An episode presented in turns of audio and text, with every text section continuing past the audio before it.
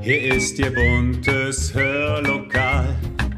Da hören Sie ganz und gar lokal. Ihr Platz im schönen Hör, Hör, Hörlokal. Herzlich willkommen zum Podcast Hörlokal. Unterhaltung aus dem Nassauer Land. Heute mit einem echten Pfundskerl aus unserer Region, Willi Willig, der rasende Reporter von 56 aktuell. Wir sprechen über seinen spannenden Lebensweg vom Wüstenfunk in Somalia bis hin zu seinem heutigen Beruf. Wir sprechen über die eigene Meinung, über Hasskommentare im Netz, über die Flut im Ahrtal und ob er die Handynummer des ehemaligen Innenministers eigentlich immer noch in seinem Handy hat. Was glauben Sie? Und da sitzt du in meinem Arbeitszimmer heute. Wie schön. Heute ist einer zu Gast im Hörmal, den Sie kennen werden, liebe Zuhörerinnen und Zuhörer. Ich würde sagen, kennen müssen eigentlich. Ich habe in deiner Biografie im Internet äh, entnommen, dass du ein ganz hohes Tier bei 56 aktuell bist. Chefreporter, Nachrichtenschaffender auf jeden Fall immer zur richtigen Zeit äh, am richtigen Ort. Und bei uns hier im Rhein-Lahn-Kreis wirklich ein bunter Hund und sehr bekannt. Herzlich willkommen, Willi Willig. Hallo, schön, dass ich da sein darf. Willi, woran erkennen dich die Menschen? An deinem Auto, an deiner Stimme oder an deinem lauten Lachen? als allererstes. Gott. Wahrscheinlich die Kombination kommt darauf an, wie ich wem begegne. Also, dass das Auto auffällt, ist klar. Nicht, weil es die super Luxuskiste ist, sondern ganz einfach wegen der Beklebung mit der 56 aktuell. Die fällt nun mal auf. Ähm, so ist es ja auch gewollt. Ansonsten an der hohen Stirn würde ich sagen, immer. Im Normalfall ähm, thront da auch noch die Sonnenbrille. Das ist immer so äh, das markante Zeichen, sage ich. Gehe ich auch nicht ohne aus dem Haus. Liegt jetzt im Auto vor mhm. dem Haus. Ähm, das Lachen, ja, definitiv. Ähm, also da gibt es die verschiedensten Merkmale, würde ich sagen. Und schmal kommt er ja auch nicht gerade daher, der will ich. Du machst Eindruck, definitiv. ich fasse mal kurz zusammen, was ich so über dich herausfinden konnte. Jetzt bin ich gespannt. Und du korrigierst mich, wenn ich daneben liege. Okay. 69er Jahrgang. Korrekt. Stimmt. Du bist bekennender Bad Emser, lebst aber heute in Fachbach. Ja. Äh, du bist in Bad Ems zur Schule gegangen, hast da auch deine Fachhochschulreife gemacht. Das stimmt. Warst dann bei Tengelmann. In Nassau. In Nassau tatsächlich. Ja, ja. Einzelhandelskaufmannslehre, glaube genau, ich? Ja. Genau. Dann warst du aber zwischendurch acht Jahre bei der Bundeswehr. Zwischendurch, ja. Hast zwischendurch auch noch geheiratet und zwei Söhne bekommen. Jawohl. Bist immer noch Ehemann und Vater. Jawohl. Aber Tengelmann und Bundeswehr gibt es nicht mehr. Im Lebenslauf also, schon. Tengelmann, glaube ich, gibt es auch noch. ähm, die Bundeswehr ist noch aktiv, ja, aber ohne mich. Ja. Ähm, Du hast ganz andere Wege eingeschlagen nach deiner mhm. Lehre und nach der Bundeswehr. Nimm uns doch vielleicht mal mit auf deinen Weg vom Soldaten zum Medienmann. Also wo bist du abgebogen, dass du jetzt das machst, was du machst. Ja, eigentlich war es der Abbiegevorgang zur Bundeswehr, der mich in die Medien gebracht hat. Mhm. Ähm, schon der Einzelhandelskaufmann mit der Karriere, mit dem Karriereteil in Nassau war schon so ein Abbiegevorgang, okay. ähm, weil er ja der Kunstgriff war, mit der Fachhochschule und mhm. einer Ausbildung zusammen dann doch studieren zu können. Mhm. Das war mal der ursprüngliche Plan. Mhm. Da wäre es dann irgendwo in die Richtung Recht gegangen. Aber da waren nicht so allzu viele mhm. Möglichkeiten mit dieser, mit dieser äh, Variante. Allerdings kam dann die Bundeswehr dazu, damals noch Grundwehrdienst mit einem echt verschwindend geringen Lohn, sage ich jetzt mal. Also das mhm. monatliche Einkommen da war ja so im Bereich von, lass mich jetzt nicht lügen, 400 Mark und ein paar gequetschte. Und da stand damals ja schon ein etwas höheres Einkommen, was man gewohnt war, äh, im Hintergrund. Und deswegen äh, ging die Richtung eher zur Verpflichtung als Zeitsoldat. Mhm. Das habe ich dann auch gemacht, habe mich zunächst auf zwei Jahre verpflichtet. Äh, bin dann über eine Grundausbildung in Hermeskeil in Dietz gelandet, in der Nachschubkompanie und hätte da eigentlich theoretisch meine zwei Jahre zu Ende gebracht und habe aber kurz vor Ablauf dann die Lautsprecherkompanie in der operativen Information bei einem Tag der offenen Tür kennengelernt. Und da dachte ich, Mensch, das klingt aber mal cool. Hab also Lautsprecher klingt auf jeden Fall nach dir. Ich weiß nicht, was eine Lautsprecherkompanie macht. Das kannst du vielleicht das erläutern. Ist ein Teil der operativen Information, nennt sich mhm. das oder nannte sich das damals. Ähm, das ist quasi die die Stimme der Bundeswehr im Einsatz, aber auch im Friedensfall. Ähm, die Lautsprecherkompanie hat im Einsatzfall den, den Auftrag auf eingeschlossene Feinde einzuwirken mit Lautsprecherdurchsagen, hat aber so beim unterstützenden UNO-Einsatz, in den es mich ja nachher auch mal irgendwann gezogen hat, eher den Informationscharakter. Und in Friedenszeiten bei der Bundeswehr betreut dieses Bataillon mit Radio Andernach ähm, ja, die Soldaten im Ausland mit Grußsendungen. Und das war der Weg in die heutige, in die heutige Schiene, die ich gefunden habe, über diesen Einsatz in Somalia. Ähm, da bin ich noch als Lautsprechersoldat hin mit einem UNO-weißen Unimog mit vier Lautsprecherhörnern drauf. Haben wir das somalische Liebeslied und ähm, entsprechende Aufrufe an die Bevölkerung im Umkreis von unserem Lager in Beledwen ausgestrahlt, wenn wir mit der Bundeswehr da irgendwo hin sind. So nach dem Motto, wir haben erklärt, dass halt jetzt Soldaten kommen, aber nicht um zu kämpfen, wie sie es gewohnt sind, äh, leider da in dem vom Bürgerkrieg gebeutelten Land, sondern um zu helfen. Und das musste man ja erstmal erklären. Und da war Musik, nämlich dieses somalische Liebeslied, ein, ein Aufmerksamkeitsfaktor und dann halt per Dolmetscher die, die Durchsagen. Ja, du warst fünf Monate, glaube ich, in Somalia. Fünf Monate, 18 Tage und 13 Stunden. Gut, so genau habe ich es jetzt nicht rausrecherchieren können. Inwieweit hat dich denn dieser Auslandsaufenthalt geprägt? Und wie hast du diese Erlebnisse da für dich verarbeiten können? Beruflich hat er mich geprägt, definitiv, weil, wie gesagt, ich bin ja als Lautsprechersoldat noch hin und mein Chef damals, Harry Belz, äh, Hauptmann Harry Belz, hat äh, gesagt, hier, du bist ein Typ fürs Radio. Der hatte damals von der Deutschen Welle kurzerhand im Handstreich gekaperten Container, mit dem die Deutsche Welle da unten ihr Programm abspielen wollte.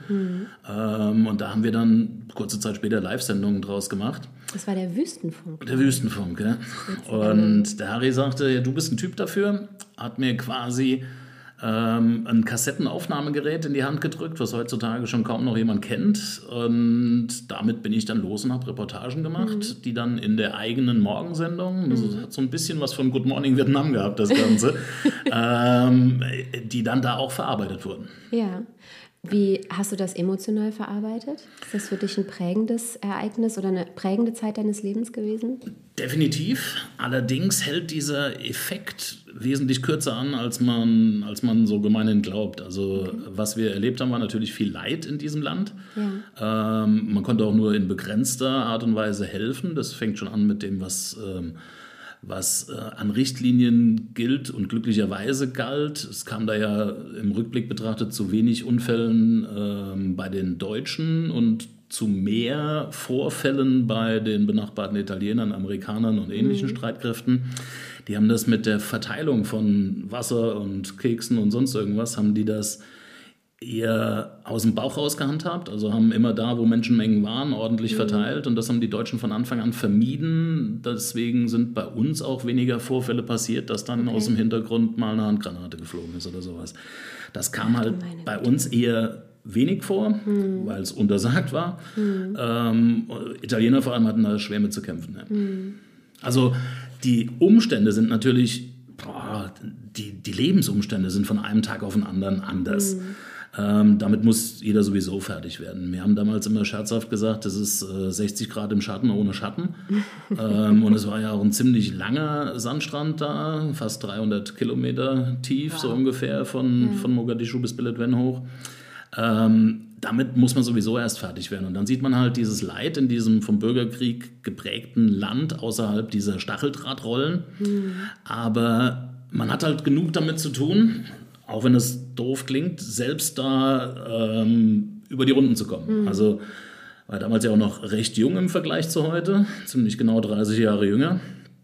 Und ähm, ja, man ist komplett weg von zu Hause, aus dem Freundeskreis, ähm, aus allem Möglichen. Auch und viel stärker, als es heute der Fall wäre wahrscheinlich. Ihr wart Komplett, ja, ja. wie abgeschnitten. So, und dafür war halt Radio Andernach geil. Mhm. Radio Andernach war halt die Verbindung nach Hause und da kamen halt die wöchentlichen Grußkassetten mit Botschaften aus der Heimat und wir haben sie halt umgedreht und haben unten dasselbe aufgenommen und wieder nach Hause geschickt. Heute Ja. echt kaum vorstellbar. Ja.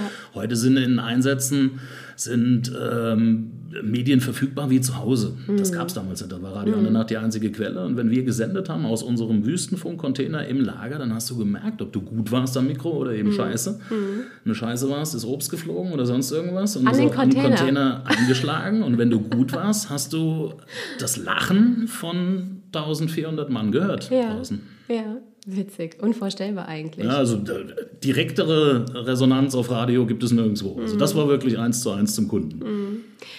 Willi, wir spielen in unseren Interviews ja auch immer Musik ein, zwischendurch. Ähm, darauf habe ich dich jetzt nicht vorbereitet, denn ich würde in diesem Podcast gerne Stücke einspielen, die du besonders gerne magst oder die dein Leben irgendwie geprägt haben, die eine Bedeutung für dich haben.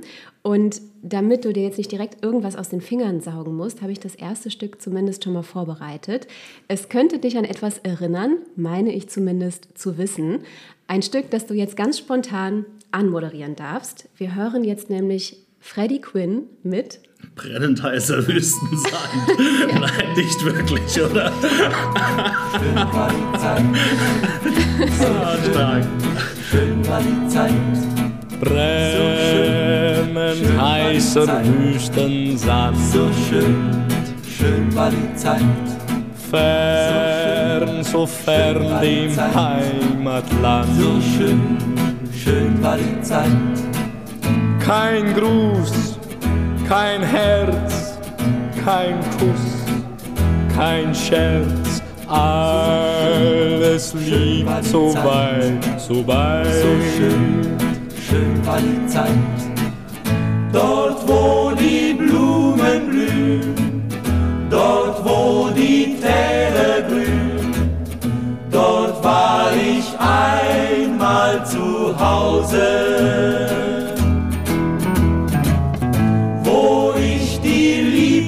Fand, da liegt mein Heimatland. Wie lang bin ich noch allein? So schön, schön war die Zeit. So schön, schön war die Zeit. Viele Jahre schwere Froh. Harte Arbeit, karger Lohn. Tag aus, Tag ein, kein Glück, kein Heim. Alles liegt so weit, so weit. Dort, wo die Blumen blühen, dort, wo die Täler grün, dort war ich einmal zu Hause.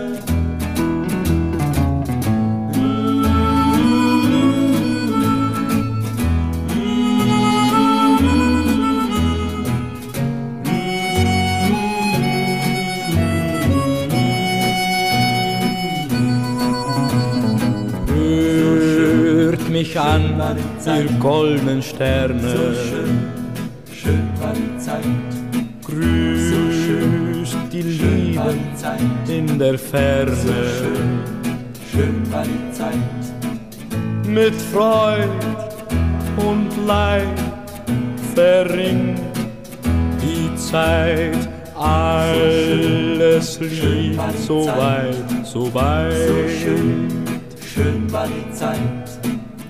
Dort, wo die Blumen blühen, dort, wo die Täler grün, dort war ich einmal zu Hause.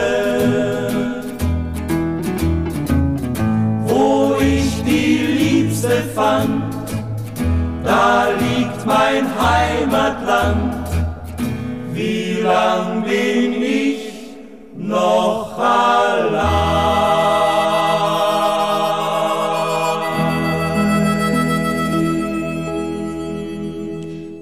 Den bis dahin nie gehört. Also ich kannte das Lied, also bewusst nicht gehört. Ich kannte das Lied, aber pff, Ja. da war es plötzlich extrem da. Was ist, wenn du das jetzt heute noch mal hörst? Bist du dann direkt wieder in Somalia? Nee. nee. Nee, Nee. das schafft er nicht. Okay. wo, wo dann? Bei der Karnevalssitzung in Fachbach. Ja, keine Ahnung, aber äh, nee, nach Somalia bringt mich das nicht zurück. Nee. Okay. Gut, das passt, denn wir waren ja eben noch in Somalia. Jetzt sind wir wahrscheinlich irgendwo um die Jahrtausendwende. Du bist aus Somalia zurück. Ähm, deine so lange war ich nicht da. nein, nein, nein, natürlich nicht. Aber du hast äh, die Verpflichtung bei der Bundeswehr lief quasi aus und du bist dann Reporter geworden bei RPR. Dann bist du weitergezogen zur Rheinzeitung. Daher kenne ich dich übrigens auch noch. Ich erinnere mich, 2004 habe ich da eine Hospitanz gemacht zwei Wochen Praktikum bei der Rhein-Lahn-Zeitung und durfte dann irgendwann ein paar Wochen später, ähm, was war das, den Black and White Ball begleiten. Aber fotografieren durfte ich nicht. Das hast du gemacht. Und ich erinnere mich, dass ich da stand mit meinem Notizblock und das alles so groß war. Und du bist da rein und jeder kannte dich und du bist auf die Bühne und hast mit deinen Objektiven, das, du warst einfach, also du hast total Eindruck geschunden. Naja, das gut, war so meine also, erste richtige. Das war Begegnung. aber auch Wohnzimmer. Das war Das- ja quasi ja. direkt zu Hause im, im Kurhaus, im Marmorsaal, im äh, Theatersaal. Ja. Also da jeden zu kennen, ist jetzt äh, für mich nicht allzu schwierig. Ja. Das ist ja aber jetzt auch schon wieder fast 20 Jahre her. Also Mhm. du hast wirklich Auftreten gehabt und hast es ja immer noch. Braucht man das als Medienschaffender, diese Präsenz? Und wenn ja, hattest du die schon immer? Ist dir das irgendwie in die Wiege gelegt worden? Keine Ahnung. Also da bin ich jetzt tatsächlich überfragt. Du erlebst mich zum ersten Mal relativ sprachlos. Wow. Ich weiß gar nicht, ob das, ob das was ist, was ich an mir jemals bemerkt hätte. Ähm, was ich definitiv sagen kann, ist, dass ein Stück weit in diesen Beruf rein, in, mehr als ein Stück weit, ähm, kommt eine Episode aus der Oberstufe, nämlich die Theater AG mit dem lieben Hans-Joachim Ruder. Ruhrf ähm, kommt Ach ja. da ins Spiel, in der ich irgendwann mal mitwirken durfte ähm, und das dann in, in zwei Produktionen über die Oberstufe mitgemacht habe, ähm, wo das, glaube ich, eine ganz entscheidende Rolle spielte, dass man mit Öffentlichkeit, mit Bühne, mit Menschen umgehen kann. Ähm, ich glaube aber allerdings, jetzt so im, im Nachhinein betrachtet und auf die Frage geantwortet, hatte ich da schon gefühlt weniger Probleme mit als so manch andere. Aber ich glaube nicht, dass das im, im Blut liegt. Ich weiß es nicht. Keine Ahnung. War schon immer ein Typ, der kein Problem damit hatte, irgendwie Leute kennenzulernen oder sonst irgendwas. Gibt äh, nicht wenig Leute, die sagen, du kommst ja fast mit jedem klar. Ähm, ist aber heutzutage auch ein bisschen anders. Also ich möchte heute gar nicht mehr mit jedem klarkommen. Glaube ich dir. Dann nennen wir doch mal drei Dinge vielleicht, die man braucht, um in deinem Job gut zu sein. Was würdest du sagen? Welche Kompetenzen muss man mitbringen? Du musst zuhören können, du musst erkennen, was das Thema vielleicht hinter dem Thema ist. Ähm, das ist das, was ich immer versucht habe, in, in die Kollegen oder in die Praktikanten, in die Hospitanten, in die Auszubildenden reinzubringen. Ähm, zuhören und erkennen, wo ist denn wirklich ein Thema. Also wenn du, wenn du mit jemandem sprichst oder gerade wenn du von deinem Vorgesetzten in der Redaktion irgendwo hingeschickt wirst und du hast so ein Thema auf der Pfanne und hast dir vielleicht noch fünf Fragen überlegt, die du vorher stellen magst, ähm, ist die Gefahr meiner Meinung nach ganz groß, dass man sich auf eins versteift, aber das große Thema ganz einfach liegen lässt.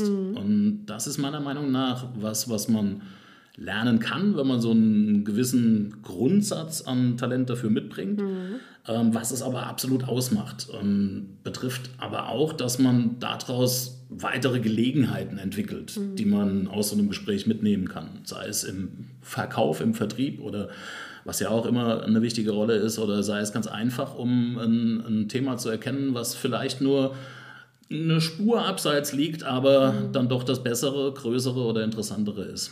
Was man auf jeden Fall mitbringen muss, du hast gesagt, zwei, drei Sachen, ist ähm, eine, ja, mitbringen ist falsch, aber aufbauen, in der Lage sein, aufzubauen, ein Netzwerk, ganz Ja. einfach. Man muss, und das ist meiner Meinung nach das Wichtigste, ähm, über die Jahre hin ein Netzwerk aufbauen, in dem erstmal geben ein ganz großer Faktor ist, um dann irgendwann mal drauf zurückgreifen zu können. Also das ist, glaube ich, das, was mir heute die Arbeit erleichtert. Es gibt eigentlich keinen, keinen Moment, den ich bis jetzt erlebt hätte, oder nur ganz, ganz wenige, wo ich sagen würde, da weiß ich jetzt nicht, wen ich fragen könnte, wen ich anrufen könnte oder wen ich vielleicht sogar am Handy habe dazu. Und ansonsten gerade gerade das Auge für, für das Bild vielleicht. Egal, ob das jetzt ein Foto oder Bewegtbild ist. Die Technik ist das eine, aber das Motiv ist halt das andere. Und das wären so die drei Sachen, wo ich sage, darauf kommt schon ganz schön schwer an. Du hast jetzt beim ersten Punkt ähm, gesagt, man muss auch mal schauen, was liegt so unter der Oberfläche, wo kann man da noch nachfragen.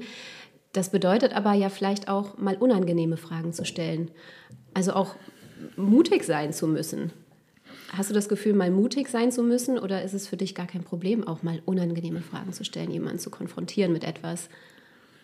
Ich glaube, das habe ich in der Tat nicht das Problem, dass ich da irgendwie zurückhaltend wäre.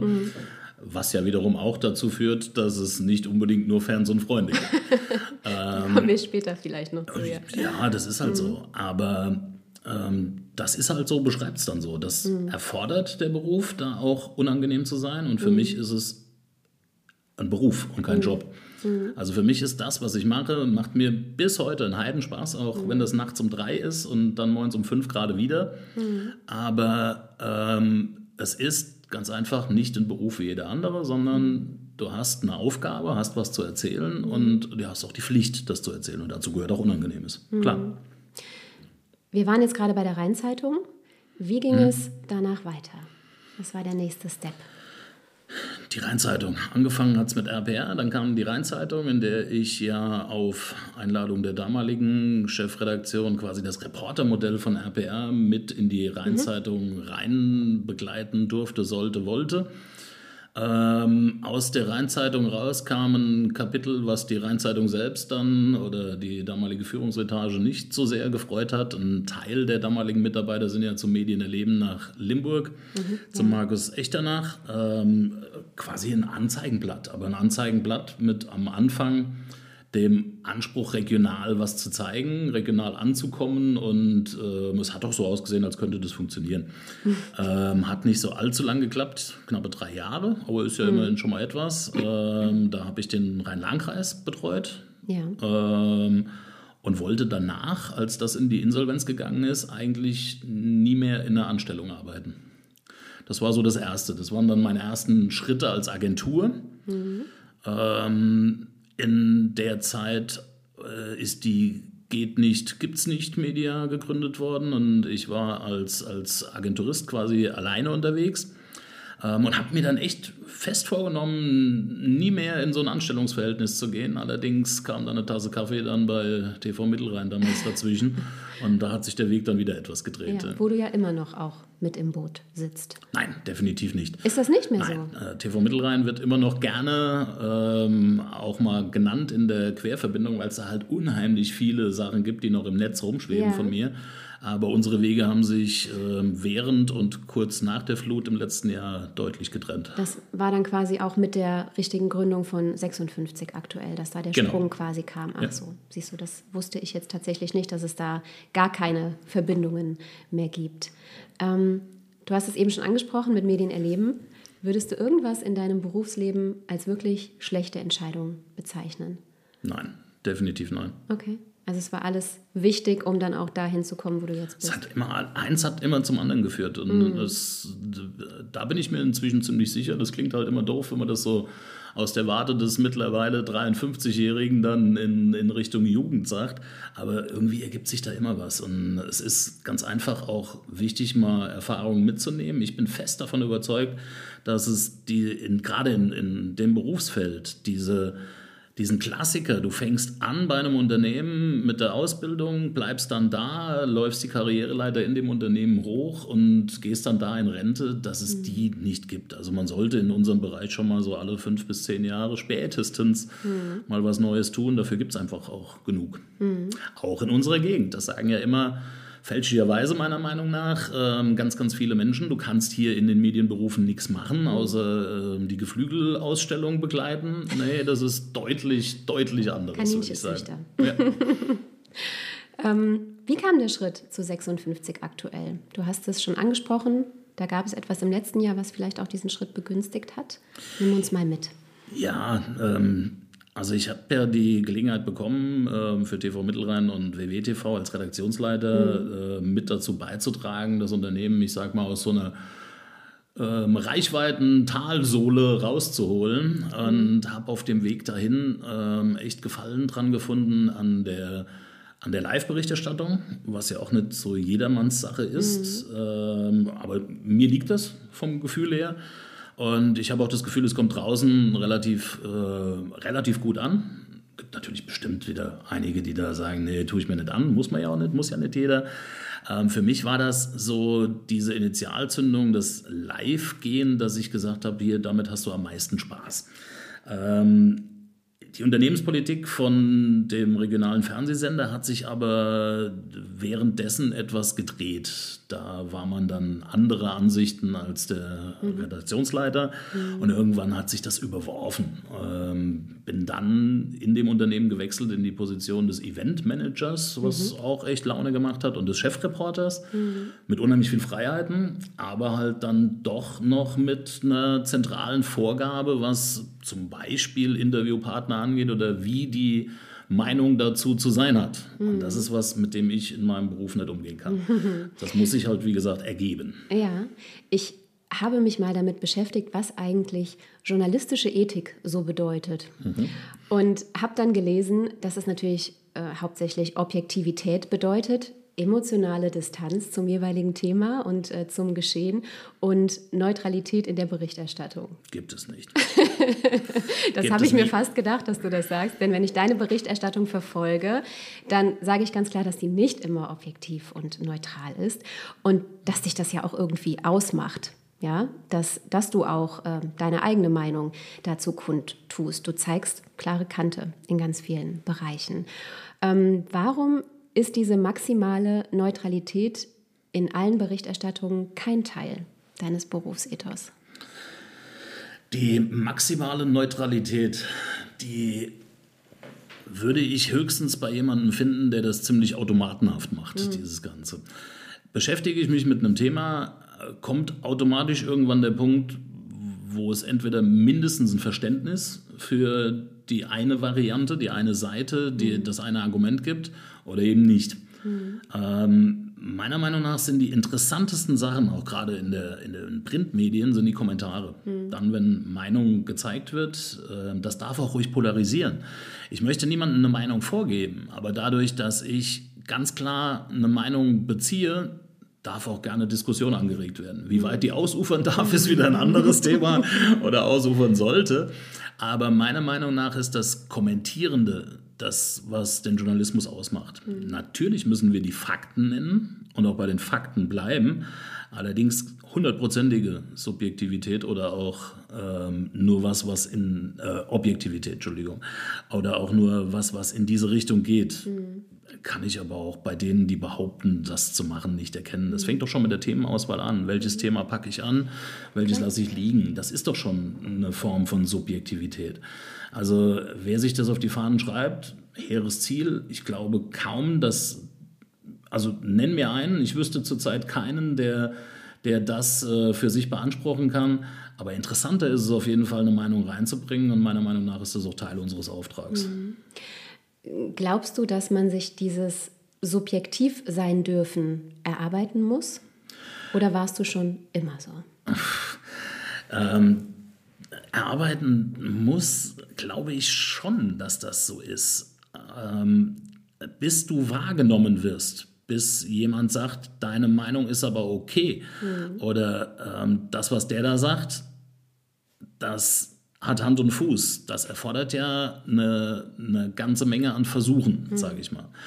Ähm, das hat nichts mit Fanbase oder ähnlichem zu tun, sondern das hat ganz einfach damit zu tun, dass die Leute jemanden, der plötzlich auftaucht und irgendwas behauptet, naturgemäß nicht so weit trauen wie jemanden, den sie überprüfbar schon mal kennen und dessen Meinung sie vielleicht auch schon mal unter die Lupe genommen haben. Ja. Ähm, meiner Meinung nach ist es ganz, ganz wichtig, ähm, sich damit einen Ruf aufzubauen, der überprüfbar bleibt. Das heißt, in dem klar gemacht werden klargemacht ist und für jeden nachvollziehbar ist, dass das, was, was du erzählst, auch Tatsachen sind. Mhm. Das kann ähm, von mir aus, können wir an dem, an dem Zug und Glück in Lahnstein festmachen. Wenn du das erste Mal mit einer mit einer These um die Ecke kommst, wirst du immer von einem gewissen in Anführungszeichen gut informierten Kreis belächelt. Ich benutze sowas aber nicht oder ich würde so eine These niemals aufstellen. Erstens mache ich es erkenntlich als These in der Formulierung. Mhm. Und zweitens muss die mich schon vom Ansatz her so überzeugt haben, dass zumindest etwas in die Richtung deutet, dass da was dran ist. Mhm wenn du dann am Anfang noch belächelt wirst und ähm, Kommentare in die Richtung gehen, ja, jetzt dreht er völlig ab, plötzlich hat er von allem Ahnung. Nee, er hat er eben nicht, sondern er hört den Leuten zu, die drüber reden. Das mhm. ist das. Entscheidende. Und mhm. ich glaube, dass darüber halt eine Meinung in der Region gewachsen ist, dass man sich auf das, was ich sagen kann, was ich sage, verlassen kann. Mhm. Du darfst dir noch einen Musiktitel wünschen. Du hattest oh. nicht viel Zeit, weil wir weitergesprochen haben. Aber vielleicht hast du ja was in petto. Du sagst, das würde ich gerne hören. Da kommst du jetzt direkt um die Ecke mit. Ähm, nehmen wir den Titel, mit dem ich zum ersten Mal live on air gegangen bin mit der ersten Anmoderation. Oh, das ist dann schon ein bisschen länger her. Lass hören. Dr. Alban, It's My Life. Super.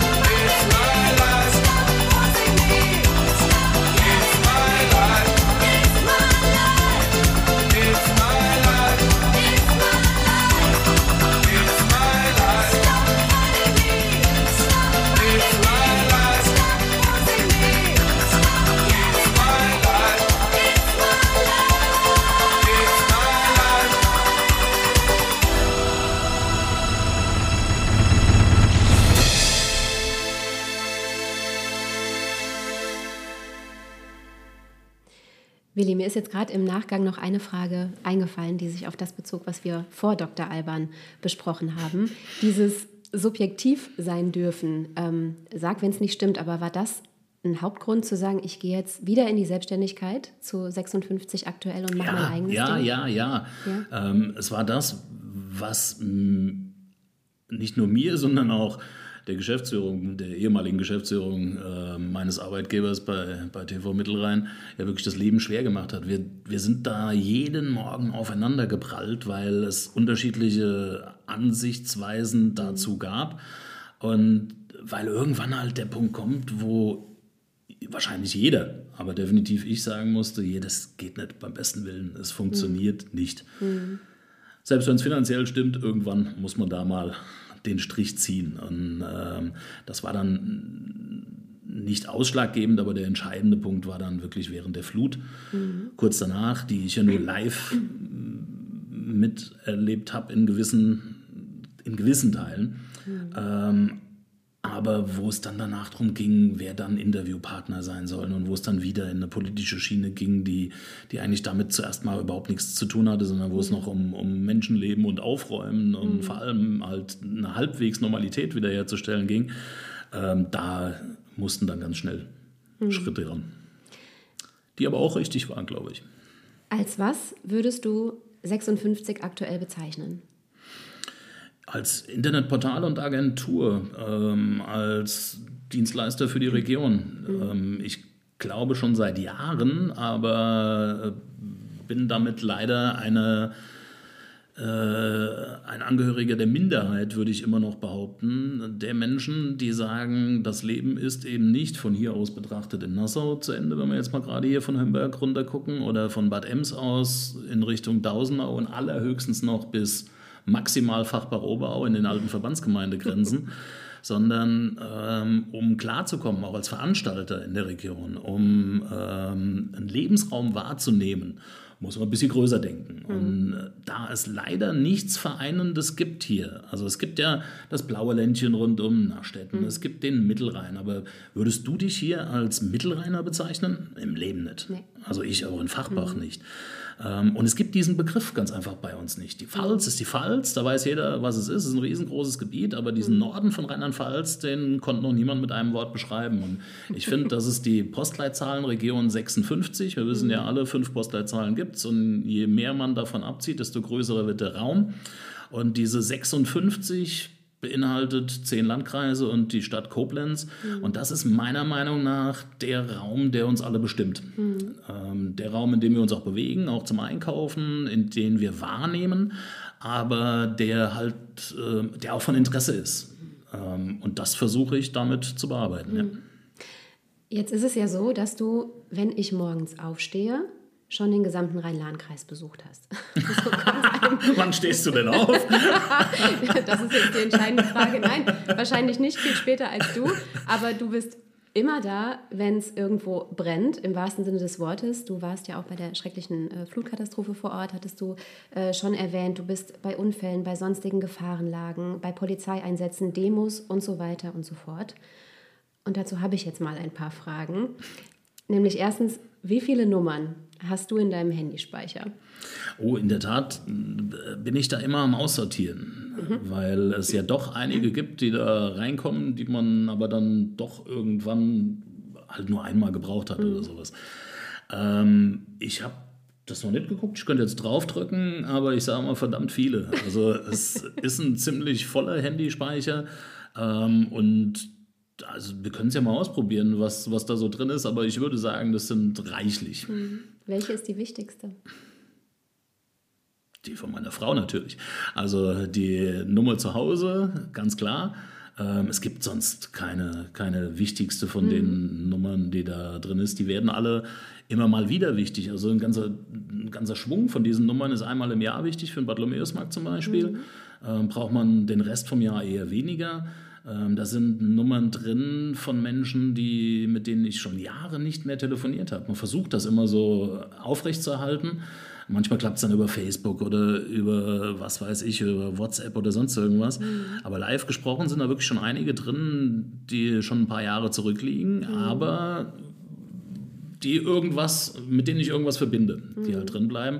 Und es sind mittlerweile leider auch einige drin, die man nicht mehr anrufen kann, wo ich mich aber ganz einfach scheue, die Nummer zu löschen. Das kann ich sehr gut nachvollziehen. Ist dein Handy mehr ähm, äh, beruflich bedingt wichtig oder private Kommunikationszentrale? Nee, beruflich ganz klar. Rein beruflich. Wie sieht denn die erste Stunde deines Tages aus? Also dann, wenn ich Facebook öffne und sehe, du warst wieder irgendwo live. Du musst ja irgendwie mal anfangen. Du bist ja nicht direkt morgens schon da. Das kommt Wie drauf, organisierst das du kommt deine wirklich erste drauf Stunde? an, wie der Tag beginnt. Wenn der Tag mit einem, mit einem Anruf beginnt, also wenn die Nacht plötzlich zu Ende ist, Mhm. ähm, Blaulichtberichterstattung ist ein großer Teil meiner Arbeit. Mhm. Ähm, nicht um äh, letztendlich nur um Reichweite zu generieren, aber es ist halt der Part mit der hohen Aufmerksamkeit. Aber darüber ist auch eine Verbundenheit in dieses Ehrenamt gewachsen. Deswegen würde ich, ich halte es nicht auf der Couch aus, wenn ich weiß, dass was passiert. Also da kann ich mich nicht raushalten, da möchte ich drüber berichten. Ähm, auch wenn es manchmal schwer ist. Das heißt, man ruft dich auch morgens, das kann passieren, um 5 Uhr an. Ja, oder nachts um eins oder Ja. da gibt es halt 24 Stunden. Das ist, Ja. das ist das Leben, für, für das ich mich mit meiner Familie ähm, irgendwann entschieden habe. Das ist ja für die Familie auch völlig normal, dass bei uns sieben Tage die Woche rund um die Uhr irgendwas passiert. Und es nervt auch kolossal. Nadine regt sich da auch öfter mal drüber auf, dass ich halt das Handy ständig in der Hand habe. Ich versuche halt immer irgendwas an Informationen mitzukriegen und dran zu bleiben und gucke, was die Seite macht. Und ja, ähm, ich verbringe auch viel Zeit auf Facebook, ja, logisch, aber ich brauche es ganz einfach, um zu reagieren. Das habe ich gemerkt, als ich dich angerufen habe zum Interview. Ich glaube, es hat noch nicht einmal geklingelt in der Leitung. Da hast du schon gesagt, Willi hier. Okay, Das ist der Wahnsinn, wie man so schnell am Handy sein kann. keine Aber- Ahnung, wird aber Zufall gewesen sein. Vielleicht hatte ich tatsächlich Glück. Das heißt, du hast, hast schon einen Tagesplan mit Dingen, die du abarbeiten möchtest, aber musst immer die Spontanität haben, auch innerhalb weniger Minuten im Auto zu sitzen. Genau das. Und das ist halt das, was auch die Terminverwaltung schwierig macht. Also das normale Tagesgeschäft, sage ich mal. Wenn ich mich mm, auf eine Woche hin zu einem Termin verabrede, kann es durchaus sein, dass der halt trotzdem schief geht, weil in der Zeit der Einsatz kommt. Und das ist auch nicht selten passiert, dass ich dann auf dem Weg dahin drehe oder kurz anrufe und sage, das geht jetzt nicht. Das hast du mir auch vorab gesagt. Mhm. Wir machen den Termin mal aus, aber wenn die Sirene geht, dann, wird es nicht so. funktionieren. Ja, ja. Ähm, wie sieht die letzte Stunde deines Tages aus, deines Arbeitstages? Die letzte Stunde des Arbeitstages, also der verschwimmt ja mit dem privaten Tag sowieso so ein bisschen, aber ich würde sagen, die, die letzten Sekunden sehen immer so aus, dass das Laptop zugeht. Also es ist immer noch mal ein Blick auf das, was sich auf der Seite tut, auf das, was im Posteingang ist und auf das, was passiert, aber das ist, ist im Blut drin. Also es ist jetzt nichts... Äh, was ich mir aufzwingen müsste oder sowas, ähm, was, woran sich meine Familie auch gewöhnen musste, ist, ähm, dass in einem Urlaub zum Beispiel das Laptop immer dabei ist. Das geht gar nicht ohne, schon weil wir in den Sommerferien ja meistens vorm Bartholomäusmarkt weg sind und das dann so die heiße Phase ist.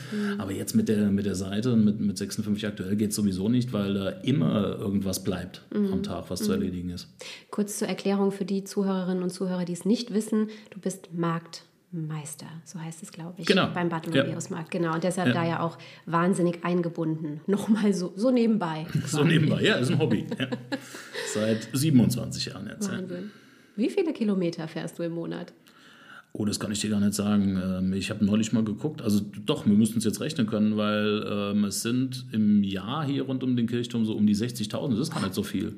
Findest du? Das ist schon ordentlich. Ja, man muss halt immer gucken, das sind halt keine weiten Touren dabei. Das ist ja alles das, was, was sich hier im Bereich der Postleitzahl abspielt oder kurz darüber hinaus. Ähm, insofern sind es schon einige. Wahnsinn. Was hast du immer dabei, wenn du zu einem Einsatz fährst? Was darf nicht fehlen? Handy, Gimbal, die Sony, ähm, die Die Sony heißt, ist deine Kamera wahrscheinlich. Kamera, und ja. Gimbal ist ja so ein Stativ quasi, so ein was wackelst. Stativ, genau, Mhm, ja. genau, genau. Und ähm, ja, die Mikrofone dazu, Mhm. ganz klar. Anclips-Mikrofone und ein, ein Richtmikrofon.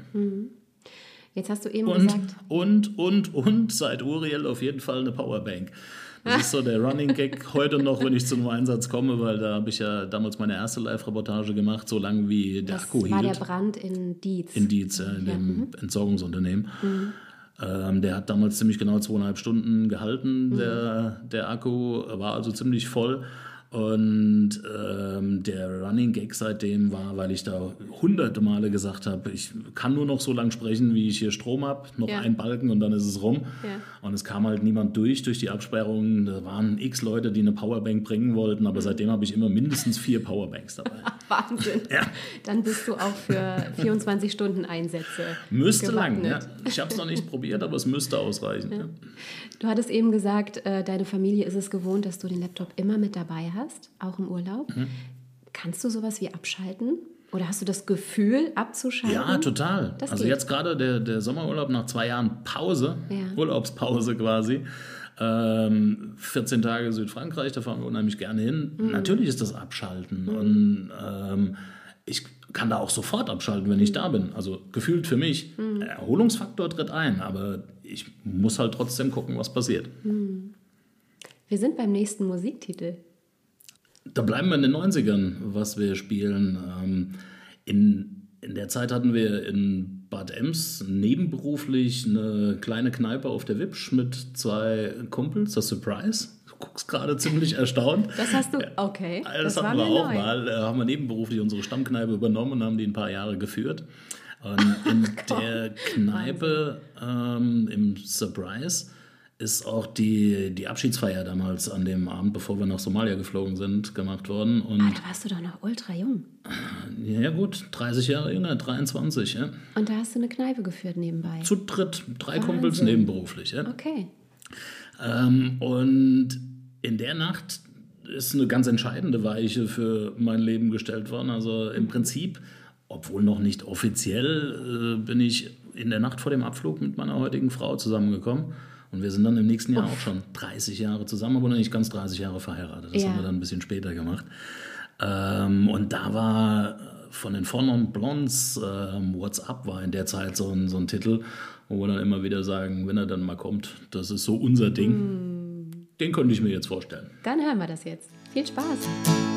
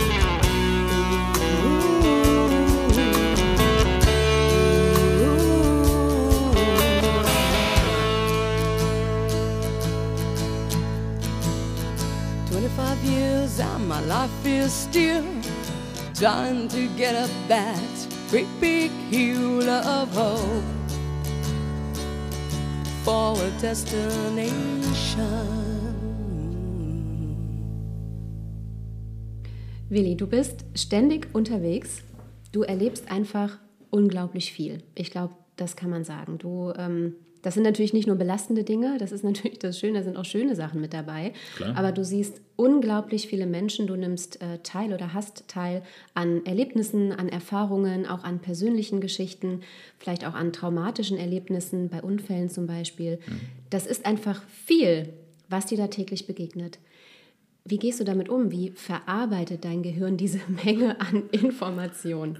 Kann ich dir gar nicht sagen, aber es ist halt auch das Schöne an dem Beruf, sage ich mal. Nicht, das, das Schöne sind natürlich nicht die Katastrophen, aber das Schöne ist, dass du abends nicht weißt, was dich am nächsten Morgen erwartet. Dass du zwar so einen groben Anhalt hast, was du die Woche über machen willst, welche Themen da irgendwie untergebracht werden müssen von der Zeit her, aber das finde ich nach wie vor das Schöne an diesem Beruf, dass halt jeder Tag komplett anders ist. Dass man halt nie weiß, was sich ergibt, aber was sich auch vielleicht nebenbei so ergibt. Also ich hätte zum Beispiel auch vor Juni, jetzt sind wir im Juni 20, ähm, lass mich mal gerade überlegen. Also vor einem Dreivierteljahr zum Beispiel hätte ich nicht gedacht, dass Mineralwasser mal in meinem Leben so eine große Rolle spielt. Das ist auch so ein, so ein, ein, ein Thema, was nebenbei entstanden ist durch eine Partnerschaft mit, darf man ja sagen hier, oder? Darf man. Darf man. Mit der Rense ist ein, die, die Behrensen-Brüder sind halt inzwischen gute Freunde, würde ich sagen, geworden. Und aus einer Schnapsidee ist damals ein Produkt entstanden, nämlich Löschwasser, was, wir, was ich nachts den Feuerwehren mitbringe. Hätte ich nie gedacht, dass das mal so ein Ding wird, was mich, was mich tagsüber so beschäftigt. Inzwischen geht es darum, ähm, dass das wirklich ja äh, Zehntausende an Stückzahlen sind, die da produziert werden und die deutschlandweit rausgehen. Inzwischen wird über Folgeprodukte fürs THW und fürs Rettungswesen nachgedacht und sowas. Ja. Das sind alles so Dinge, das ist auch wieder so ein Part, wo ich sage, zuhören, weil ähm, in, in diesem Termin, wo es damals darum ging, war das natürlich kein Thema. Das hat sich so am Tisch entwickelt. Und inzwischen ist das halt auch ein Teil. Also konnte keiner erahnen, ähm, niemand wusste, wo es hingeht und heute ist es ein großer Teil meiner Arbeit. ja.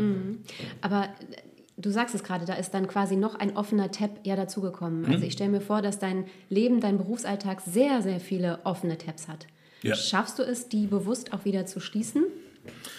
Ich gebe mir Mühe. Es fällt gelegentlich und vor allem ähm, schiebe ich das jetzt auch ein wenig dem doch fortgeschrittenen Alter zu. Gelegentlich fällt da doch etwas hinten runter, was ich mir nicht aufgeschrieben habe. Ja. Okay. An welche Begegnung, an welches Erlebnis in deinem Beruf erinnerst du dich bis heute? Und warum? Gibt es da etwas? Da gibt es. Hunderte. Da gibt es wirklich Hunderte. Ähm, Welche, die herausstechen für dich? Ich Das kommt auch. immer auf Situationen an, wo sie wieder aufploppen. Es äh, gibt, wie, wenn wir jetzt bei dem Thema Blaulicht und Unfälle bleiben, gibt es, ähm, und das haben viele, viele Gespräche mit Einsatzkräften und Rettungskräften gezeigt, es gibt für jeden, der da in, in dem Bereich unterwegs ist, und dazu zählen wir Berichterstatter ja auch, vor allem halt wir Blaulichtberichterstatter, gibt es diesen Unfall, von dem du nachher gar nicht mehr sagen kannst, warum oder dieses Ereignis, an dem du hängen bleibst, das immer wieder aufploppt. Ähm, warum es das ist, ist letztendlich ähm, bei jedem anders. Ähm, für mich ist es ein Motorradunfall am Nassauer Berg, an den ich immer wieder zurückdenken muss, bei dem ein junger Motorradfahrer aus dem Raum Limburg schwer verletzt wurde. Ähm, das ist so für mich dieses Ding, das, da denke ich jedes Mal dran, wenn ich diese Kurve durchfahre. Oder ich denke auch mal dran, wenn die, wenn die Unfallmeldung kommt, Motorradfahrer verletzt oder Unfall im Nassauer Berg, dann ploppt das direkt wieder auf. Ähm, das ist so eine, eine Richtung von ähm, Ereignis, an die man sich oder an die ich mich immer wieder erinnere, aber ähm, ganz, ganz viel sind es auch Sachen, die situationsabhängig sind, wo du halt dann denkst, ähm, oh Gott, da war ja damals auch das. Ähm, oder Personen, die du mal nach langer, langer Zeit wieder triffst, wo du dann weißt, welche, welche Story es damals war, über die man gesprochen hat und was sich dann daraus entwickelt hat vielleicht. Ähm, ein Ereignis, was, was ganz gewaltig hängen geblieben ist und was auch heute noch dazu führt, dass ich halt auch regelmäßig da wenn es denn gerade wieder aufploppt, ähm, auch dranbleibe oder verfolge, was passiert, ist natürlich der 14. Juli 21 mit der Flut. Das ist halt sowas, ich glaube, äh, wer da und in den Folgetagen im Ahrtal war, den lässt das wahrscheinlich ein Leben lang nicht mehr los. Also das, ähm, das ist so ein Punkt definitiv, aber es gibt auch viele, viele, viele schöne Erinnerungen aus ähm, Begegnungen und Berichten, die ganz einfach ins Positive gedreht sind. Welche Dinge in deinem Beruf kannst du nur mit ganz viel Humor ertragen? Mit ganz viel Humor. Am liebsten alles, aber bietet sich ja nur normalerweise, so, ja. bietet sich normalerweise ja nicht in jedem Zusammenhang an. Ähm, mit ganz viel Humor. Also ich meine damit wirklich Bereiche, wo du selber auch mal tief durchatmen musst und sagst, okay, das schaffe ich jetzt, mache ich jetzt, aber fällt mir auch selber schwer. Dann würden wir den Humor jetzt mal wieder ausblenden, wenn du nichts dagegen hast. Aber diese Bereiche, wo es echt schwer fällt, dann sind wir wieder im Einsatzbereich. Immer dann, wenn die Meldung, die mich über die verschiedensten Wege, also meistens über das Netzwerk erreicht, Kinder betrifft. Ähm, das war das letzte Mal bei dem Hüpfburgenunfall oben im Hunsrück, wo die Hüpfburg weggeweht wurde. Also wenn du, bin ich von Fachbach aus knapp 40 Minuten hin unterwegs ähm, und wenn du schon in der Anfahrt weißt, dass mehrere Kinder davon schwer betroffen sind, das ist, das ist immer krass, wenn's, gerade wenn es um Kinder geht.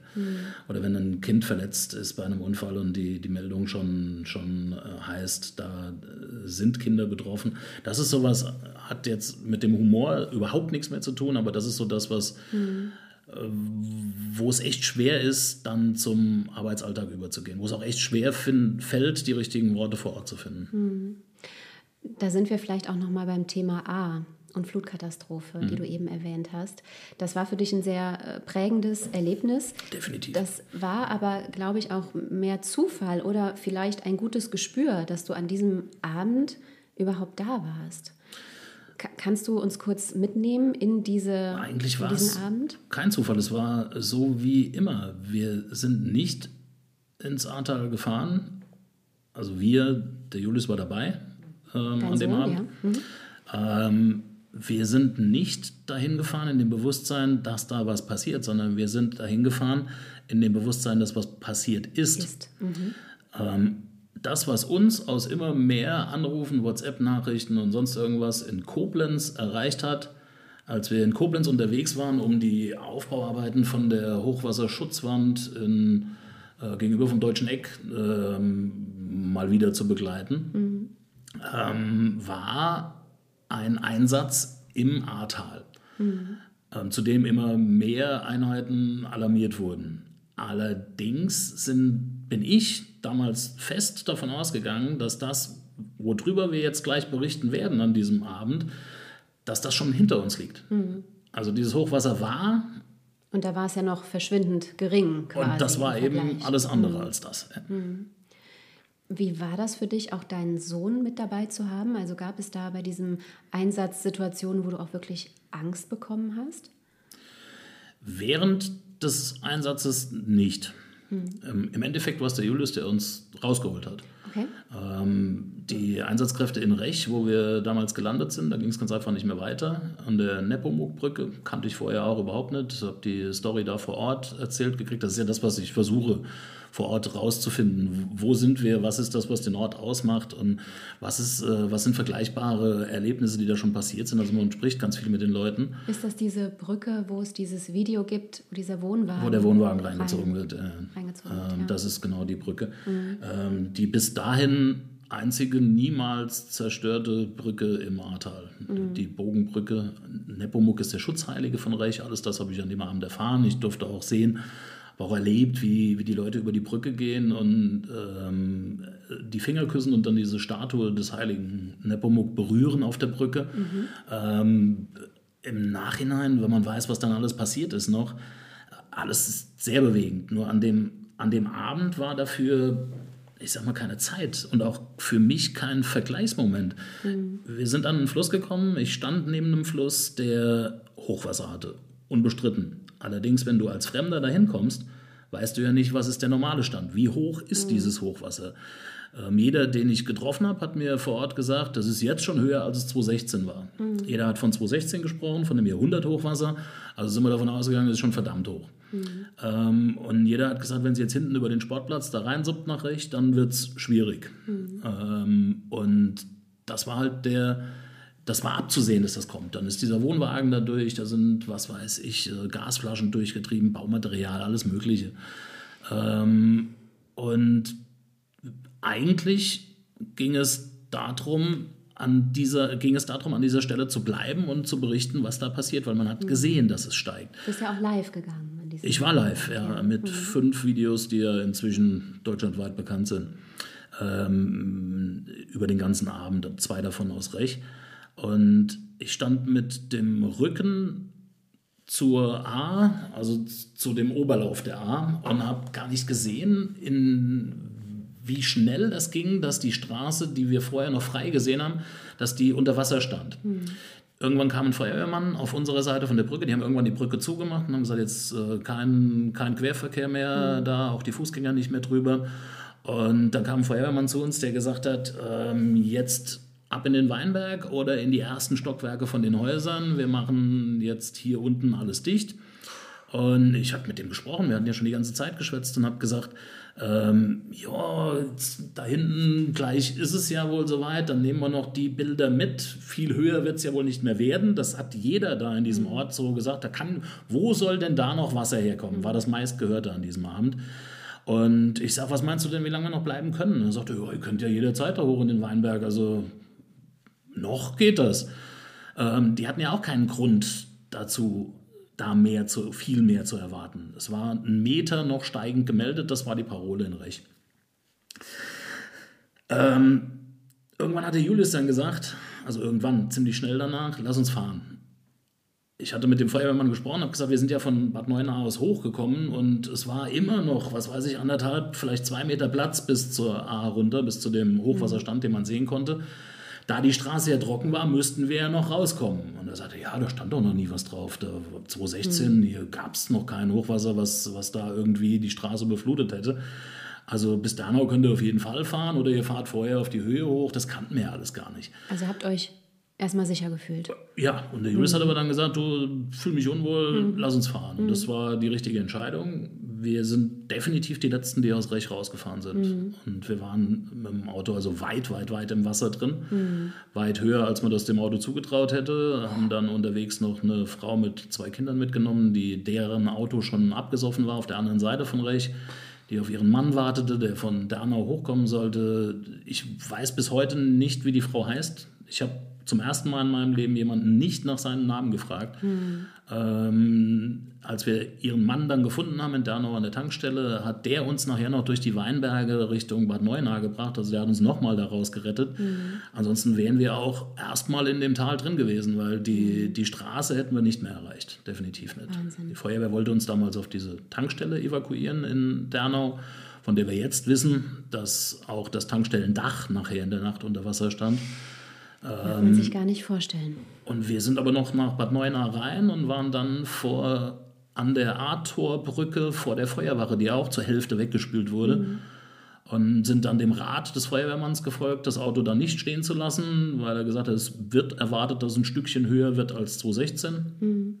Ein Stückchen höher war von dem Punkt, wo wir da geparkt hatten, ich sag mal dreieinhalb Meter noch drauf. Also das wäre schlecht gewesen.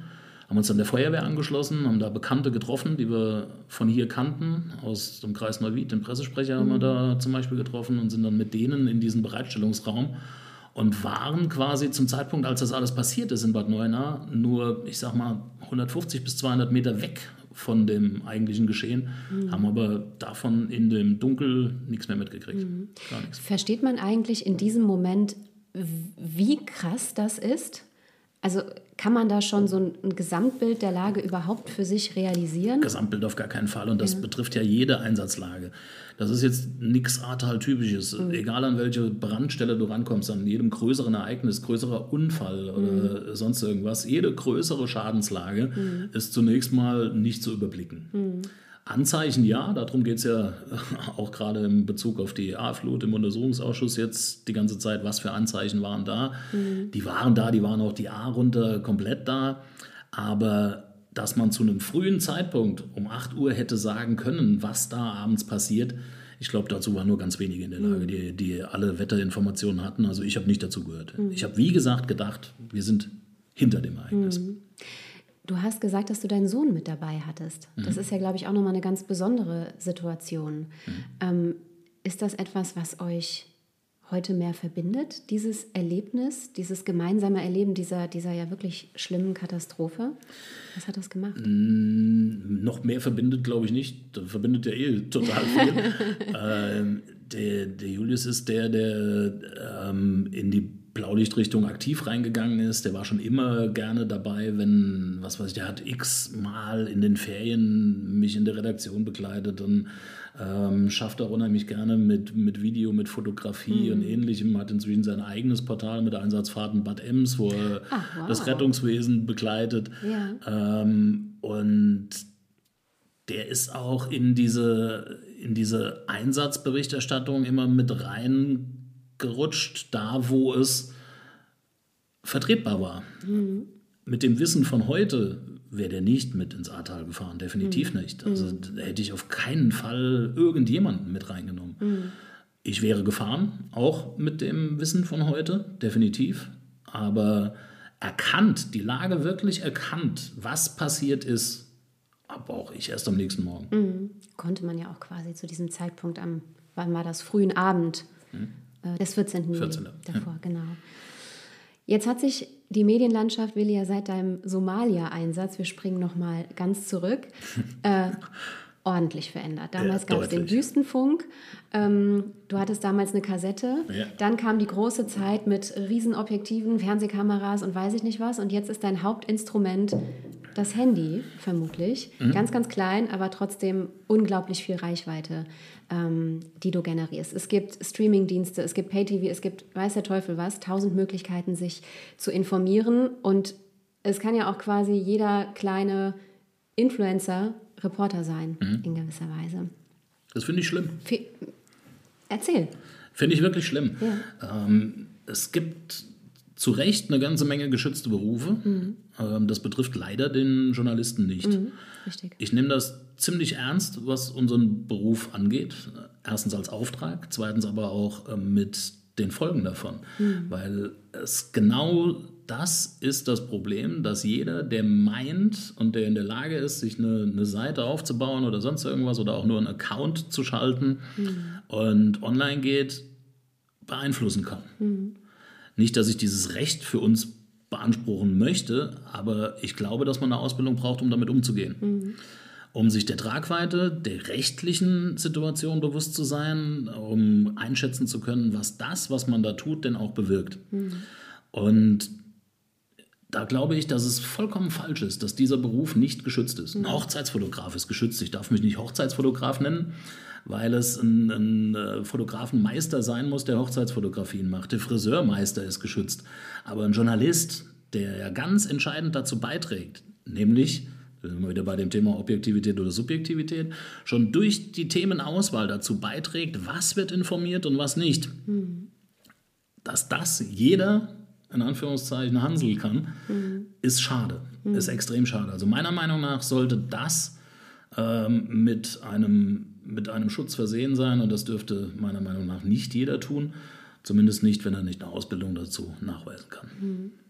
Wenn wir nochmal zu den neuen Medien springen, viele Medienhäuser haben ja diesen Sprung in die neuen Medien, so wie du ihn ja auch gemacht hast vor geraumer Zeit, nicht so richtig geschafft. Die hängen irgendwie noch so in ihrem alten Printjournalismus und probieren das dann vielleicht mal mit unterschiedlichen Modellen. Aber so in den neuen Medien anzukommen, wie du das geschafft hast, ist ja schwierig für viele Medienhäuser. Wie nimmst du denn generell diese Veränderung in der Medienwelt wahr? Ist das etwas generell Positives oder gibt es auch negative Aspekte, außer dem, was du jetzt eben schon Na gesagt klar gibt es hast? die, die negativen Aspekte von Social Media, da brauchen wir nicht drüber reden. Die sind ganz deutlich ähm, für jeden zu spüren.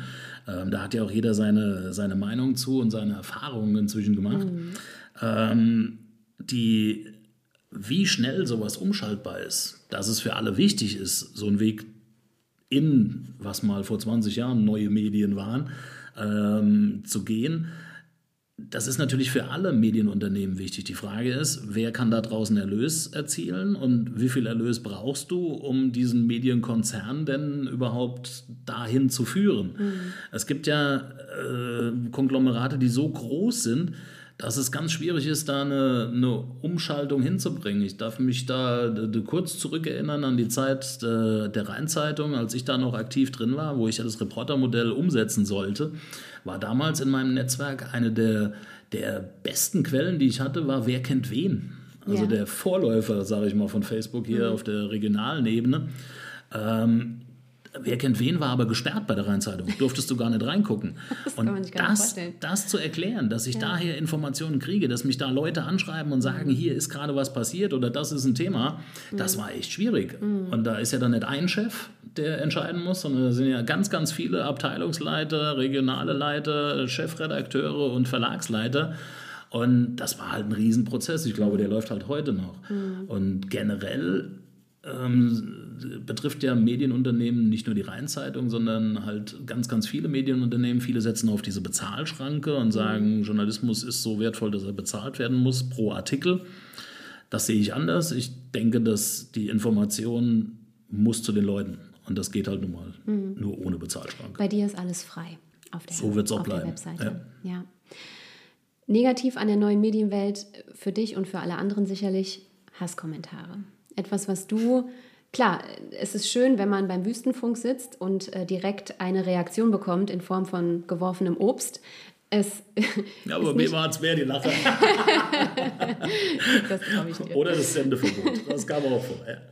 Eine viel krassere Form und viel tiefergehende äh, Form sind sicherlich Hasskommentare im Netz. Mhm. Oft auch anonym äh, gepostet. Ja, oder Ähm, mit Fake-Accounts. Oder mit Fake-Accounts, genau. Etwas, was äh, du ja auch in deinem Werdegang gerade in den letzten ein, zwei Jahren ja auch erlebt hast. Ähm, bei den Spaziergängen zum Beispiel in Koblenz, Spaziergänge in Anführungszeichen, über die du ähm, berichtet hast und wo du auch ähm, Kante gezeigt hast, Meinung gezeigt hast und massiv angefeindet wurdest. Klar. Schränkt dich das in deiner Art und Weise ein, wie du mit Berichterstattung umgehst? Nein. Oder siehst du da drüber weg? Kannst du da drüber wegsehen? Nein, es schränkt auf gar keinen Fall in, in der Handlungsweise ein. Ähm, es würde mich auch nicht dazu bringen, heute das anders anzugehen, das Thema. Ähm, da wird es bei mir auch keine Objektivität geben können. Noch äh, weniger als bei, bei anderen Themen. Ähm, Gerade diese Spaziergänge, du hast es angesprochen, äh, Recht auf Demonstration hat jeder. Anmelden, Punkt. Demonstrieren gehen kann jeder, man meldet das an und dann ist gut. Das da war durch die Hintertür eine Genehmigung umgehen.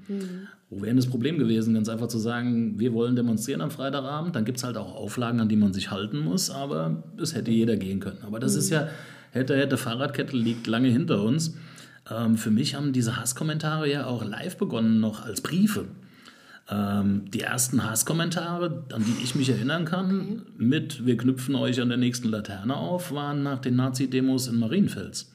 Da sind ja wirklich noch Briefe in die Redaktionen geschrieben worden. Die sind ja schon Jahre her. Da war ich klar. auch mal für, Das ist ja. der, der Vorläufer der Hasskommentare, waren früher noch die direkten Nachrichten, Anrufe, wo dann gedroht wurde und aufgelegt. Ähm, das kam rund um diese Nazi-Demos da oben, kam das öfter vor. Was, was Ähm, stand in diesen Briefen? Waren die an dich persönlich gerichtet? Ja, ja. An, Was stand da drin? äh, auch an die Redaktionsleitung der Rheinland-Zeitung damals. Ähm, ich habe da ja auch kommentiert, der, der braune Bus, im braunen Bus nach Marienfels war so ein Kommentar, der da quer durchs Netz gegangen ist. Ähm, ja, äh, ganz klare Drohung. Wir wissen, wo du wohnst. Die Familie war da Teil davon, definitiv. Ähm, und ja, Gott, die, es war halt jeder, der, der sich getraut hat, da irgendwas zu sagen gegen, stand auf der Liste und du hast auch in, auf diesen Seiten ähm, der entsprechenden Gruppierungen hast du da deinen Namen gefunden. Aber nicht nur wir, auch der Bürgermeister von Marienfels damals ist da gnadenlos bedroht worden. Ne? Das war der Vorläufer. Ähm, die Spaziergänge waren eins, aber ähm, rund um die Flut kam es da auch nochmal zu so einem Ding. Ähm, das kommt halt immer darauf an, wem du widersprichst. Und ich habe damals mit einer Berichterstattung vom Nürburgring ein Ding losgetreten, ähm, zu diesem riesen Verfügungsraum, in dem ganz, ganz viele Blaulichtorganisationen und die Bundeswehr ja untergebracht waren, kann man durchaus unterschiedlicher Meinung sein. Wenn man den sachlich und fachlich betrachtet, war das die Reserve, die man gebraucht hat. Der Rest war im Ahrtal unterwegs. Und was mir von Anfang an auf den Zeiger ging, ich habe es äh, natürlich auch gesehen, wie alle anderen, dass es freiwillige Helfer aus der Landwirtschaft gab. Aber es gab da auch eine gewisse Zahl an Selbstdarstellern, die ähm, mit Online-Reichweite in dem Metier recht groß geworden sind. Und wenn du gegen die was gesagt hast, was ich, ich habe dann am Nürburgring gesagt, das ist Quatsch, dass da die Bundeswehr und die, die Blaulichtorganisationen nicht vor Ort sind, weil ich sie ja erlebt habe, noch in der Nacht im Einsatz und dann auch in den ganzen nächsten Tagen. Und dieser Herr auf seinem Traktor hat halt seine 50 Meter im Umkreis zu seinem Traktor und hat das dieser riesen Followerschaft dann erzählt und hat nur gegen die Blaulichtorganisation gewettert und das hat mich halt kolossal gestört. Aber da ging was los an Hasskommentaren, was ich äh, davor und danach nie mehr erlebt habe. Das ist halt eine riesen Gefolgschaft und die recherchieren wirklich sehr klein, sehr kleinteilig. Da wird auch dann mal deine Adresse veröffentlicht und deine Telefonnummer, obwohl die ja sowieso jeder auf meiner Seite nachgucken kann. Aber ähm, da geht es dann schon ins Eingemachte. Es wird auch sehr persönlich. Mich selbst stört das alles viel, viel weniger als meine Familie. Also Wie geht die damit um? ja, eher schwierig. Also die, ähm, da merkst du schon, dass sie das echt angreift. Ähm, mir ist das auch völlig egal, wenn da jemand sagt, was die fette Sau vor dem Mikrofon. Was, Das ist, ja, arme Menschen. Lasse, lasse kommentieren, wenn sie sich anders keine Luft machen können, dann ist das halt so. Aber ähm, an mir prallt das inzwischen ab, aber es tut in dem Moment weh, wenn du siehst, dass die Familie da doch drunter leidet. Das ist dann schon ein bisschen schwieriger. Ist das dieses Abprallen etwas, was du dir anlernen musstest über die Jahre?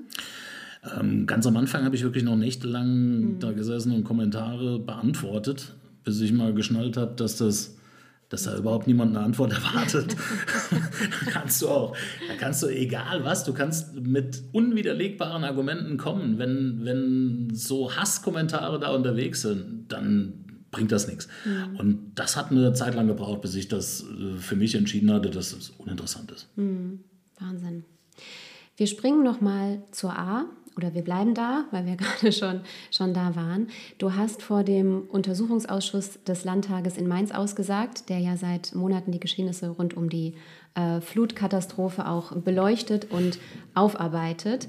Äh, und es ging da ja speziell um ein Telefonat, das du mit dem damaligen Innenminister geführt hast, Roger Levens. Äh, möchte auch gar nicht jetzt auf die genauen Geschehnisse eingehen. Ähm, es geht mir mehr darum, einfach mal zu erfahren, wie ist das für dich, plötzlich nicht mehr in der Position des Berichterstatters zu sein, sondern selbst in das Interesse der Öffentlichkeit zu rücken. Wie bist du damit umgegangen, dass es plötzlich Berichte über dich gab, dass es Live-Aufnahmen gab, dass du im Untersuchungsausschuss saßt? Katastrophe. Anders kann man das gar nicht beschreiben. Ähm, vor allem, weil du dann ja zum ersten Mal live mitkriegst und am eigenen Körper, also du, besser kann man es ja gar nicht erfahren, dass es von einem Ereignis ungefähr 17 unterschiedliche Wahrnehmungen gibt. Ähm, für mich selbst ist ja vollkommen klar, was ich ausgesagt habe, was ich aussagen, was ich damit gemeint habe, wa warum ich den einen Halbsatz gesagt habe und den anderen nicht. Also für einen selbst ist das ja völlig logisch, weil man ja weiß, worum es geht. Allerdings dann in der deutschlandweiten Presse plötzlich aufzutauchen, namentlich auch in Überschriften, ähm, war ungewohnt. Hat mich allerdings bei der ersten Aussage mh, überrascht, allerdings nicht gestört, Ja. weil es ja, ähm, ja, ich hätte es nicht in dem Umfang erwartet, aber man hat ja schon gemerkt, was dieser Ausschuss für eine Aufmerksamkeit an sich zieht. Und das Thema dieser Aussage war ja von Anfang an heiß gehandelt, obwohl es zu einem Zeitpunkt stattgefunden hat, habe ich auch damals im Untersuchungsausschuss gesagt und seitdem viele, viele Male, zu diesem Zeitpunkt, nämlich um Viertel vor acht, acht, gab es ganz, ganz wenige Menschen, die absehen konnten, was passiert. Später am Abend, ja, aber zu diesem Zeitpunkt eher wenig. Fakt war, dass ich nur durch dieses Gespräch, und das ist ja wieder eins dieser Gespräche, das ist Teil des Netzwerks. Diese Nummer ist halt auch in dem Handy drin und immer dann, wenn es Großschadenslagen, sogenannte Großschadenslagen gab, habe ich, weil ich ja wusste, dass der ehemalige Innenminister dahin unterwegs war, habe ich versucht, ihn zu erreichen und meistens habe ich ihn auch gekriegt. Und, Du bist ihm quasi begegnet, glaube ich, auf der Autobahn. So war das. Du warst in Richtung Ahrtal und er war auf, und dem er war auf dem. Weg zurück. Ja. Das hast du gesehen und dir dein Handy geschnappt. Und habe ihn angerufen und ähm, habe ihn direkt erreicht und wir haben dann über zwei Orte gesprochen, die ich vorher noch nicht kannte. Ich habe natürlich gefragt, wo muss ich hin? Wo, ist, wo geht's ab? Und habe auf diese Tour Schuld als Ziel und ähm, Dorsel, den Campingplatz. Ein langes Gespräch darüber haben wir geführt, ein relativ langes Gespräch, von dem leider heutzutage nur noch 50 Prozent der Teilnehmer sich erinnern können. Aber das ist halt so. Man lernt Leute halt auch mal anders kennen. Ich habe einen Artikel gelesen ähm, zu diesem Thema, der begann mit Markus Willi Willig. Übrigens ja auch eine wahnsinnige Erkenntnis für mich, dass du gar nicht Willi offiziell. so wurdest du zumindest nicht geboren. Es ist jetzt dein Künstlername. Ja. Ähm, aber eigentlich heißt du Markus, noch mit dazu quasi. Und Ja, eigentlich Artikel- heiße ich Markus, also gibt es gar kein Vertun, aber das wissen die wenigsten. In diesem Artikel äh, stand drin, oder der begann mit Markus Willi Willig, 53 Jahre, Glatze, schwarze Kleidung. Ja, cool, gell? Also die Beschreibungen sind, sind auch, so, wenn es dann mal Ja. liest, ist es schon klasse. Ja, logisch, ich habe noch nie viel Haare gehabt und klar trage ich Glatze, aber wenn es so liest in diesem Punkt, Punkt, Punkt Aufzählung, dann ähm, siehst du auch ein anderes Bild von dir selbst. Ja. War das jetzt auch im Nachhinein eine große, eine große Nummer für dich oder blickst du da mit einer gewissen professionellen Souveränität drüber und sagst, das ist auch Berufsrisiko, selber damit mal hineinzurutschen?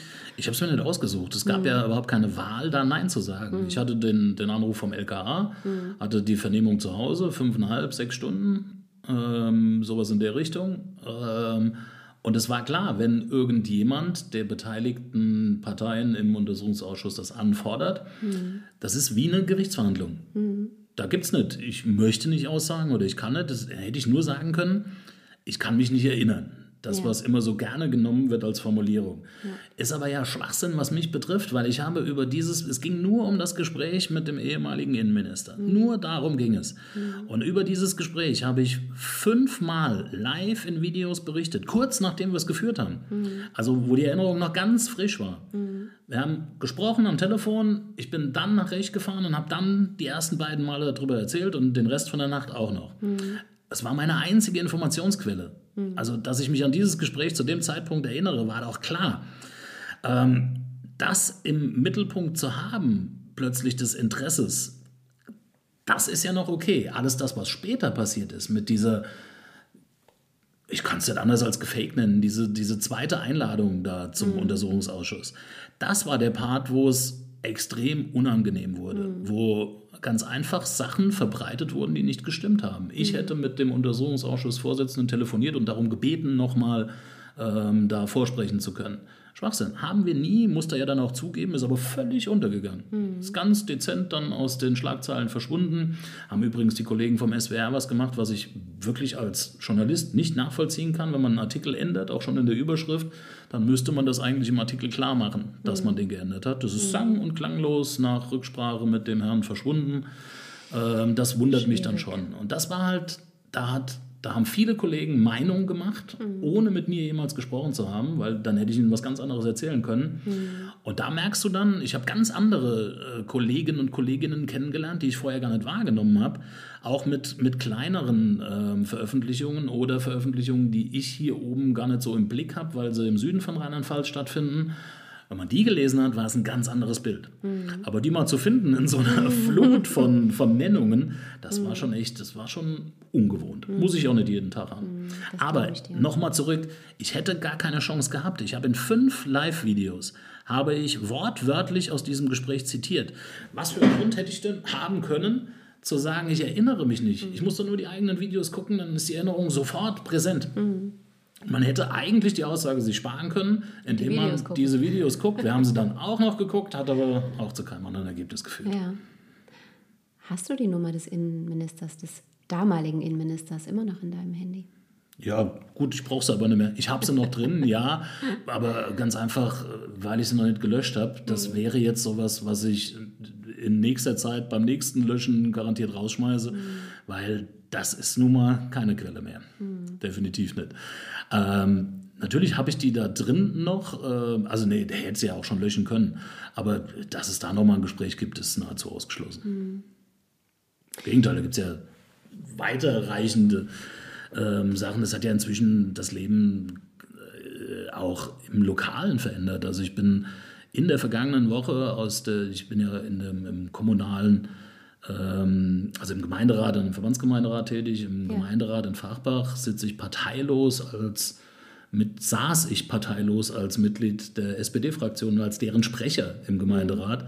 Ähm, bis zur ersten Fraktionssitzung jetzt nach dieser, ähm, nach diesem Untersuchungsausschuss Eskapaden, wie man das da ähm, dann eher auffassen müsste. Und da kam ganz klar der Vorhalt aus der Partei, ähm, ich hätte der Partei und Fachbach geschadet. Äh, gab eine ziemlich hitzige Diskussion und ich musste da mein Amt niederlegen. Also definitiv äh, für mich kein Vertrauensbasis mehr da.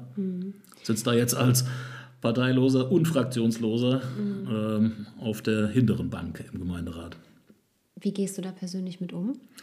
Es ist schade, aber das bremst mich halt nicht in meinem Engagement für Fachbach, sondern ähm, ich habe halt diese, ich habe schon immer gesagt, auf der unteren kommunalen Ebene sind Parteien das größte Hindernis der Arbeit.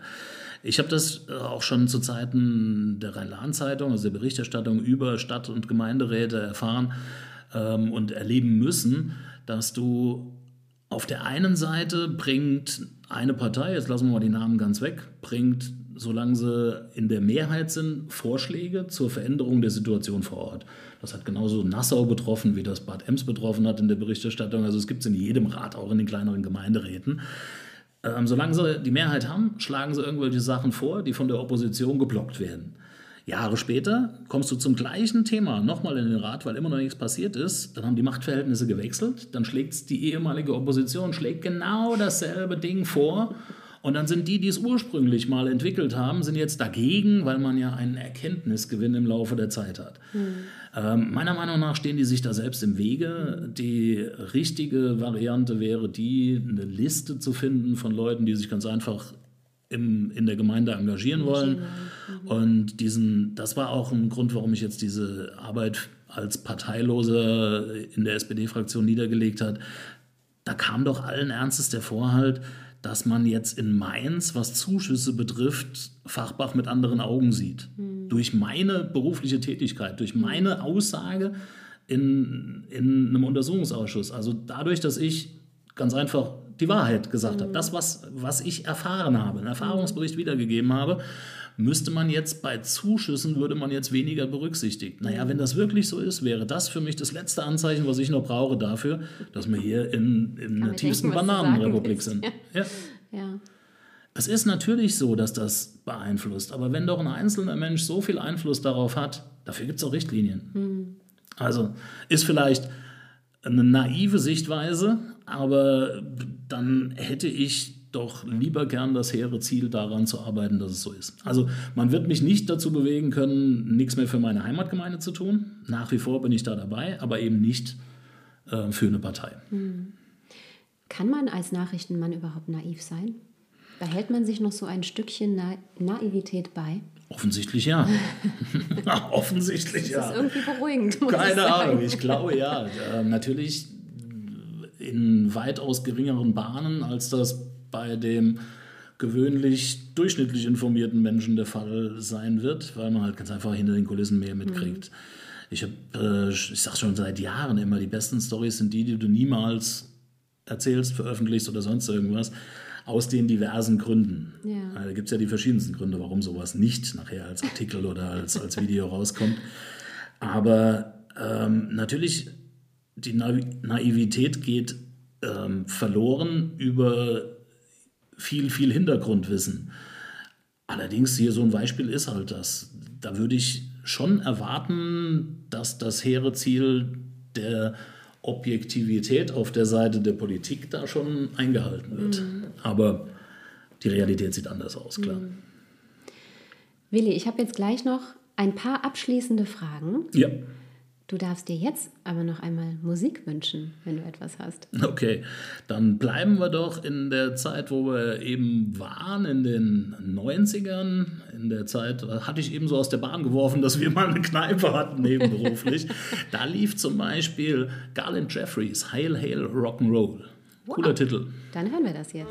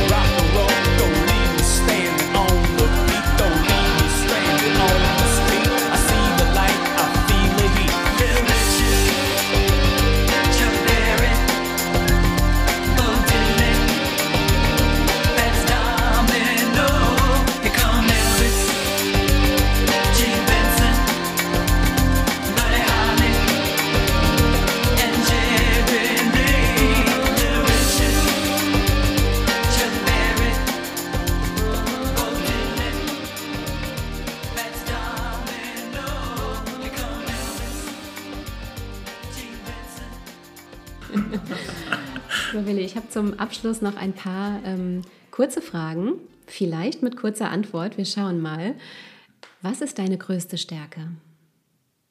Meine größte Stärke.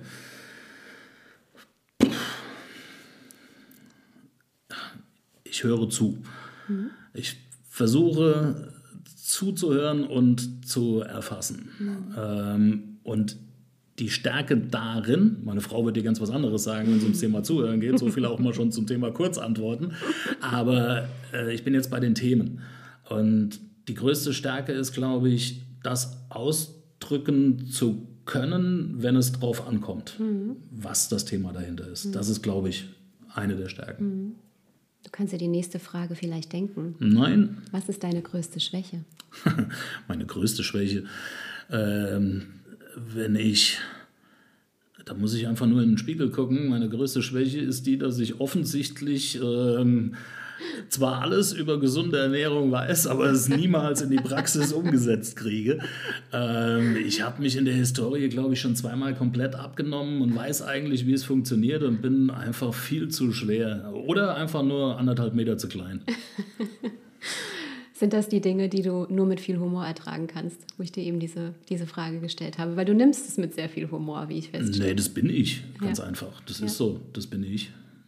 Ich habe auch schon Phasen gehabt, in denen ich haufenweise Sport gemacht habe, Mhm. aber hatte. Also, Und dann kommt der Cut und dann wieder nichts. Mhm. Ähm, keine Ahnung, das ist, glaube ich, echt eine Schwäche. Wofür bist du dankbar? Für meine Familie, für ähm, meine Frau natürlich, für zwei Söhne, von denen ich bei beiden sagen würde, auf unterschiedlichste Weise sind die da angekommen, wo man sagt, hey Jungs, ihr findet euren Weg. Nicht, dass wir da wirklich Zweifel dran gehabt hätten, wo es ist immer schön zu sehen, wenn es aufgeht.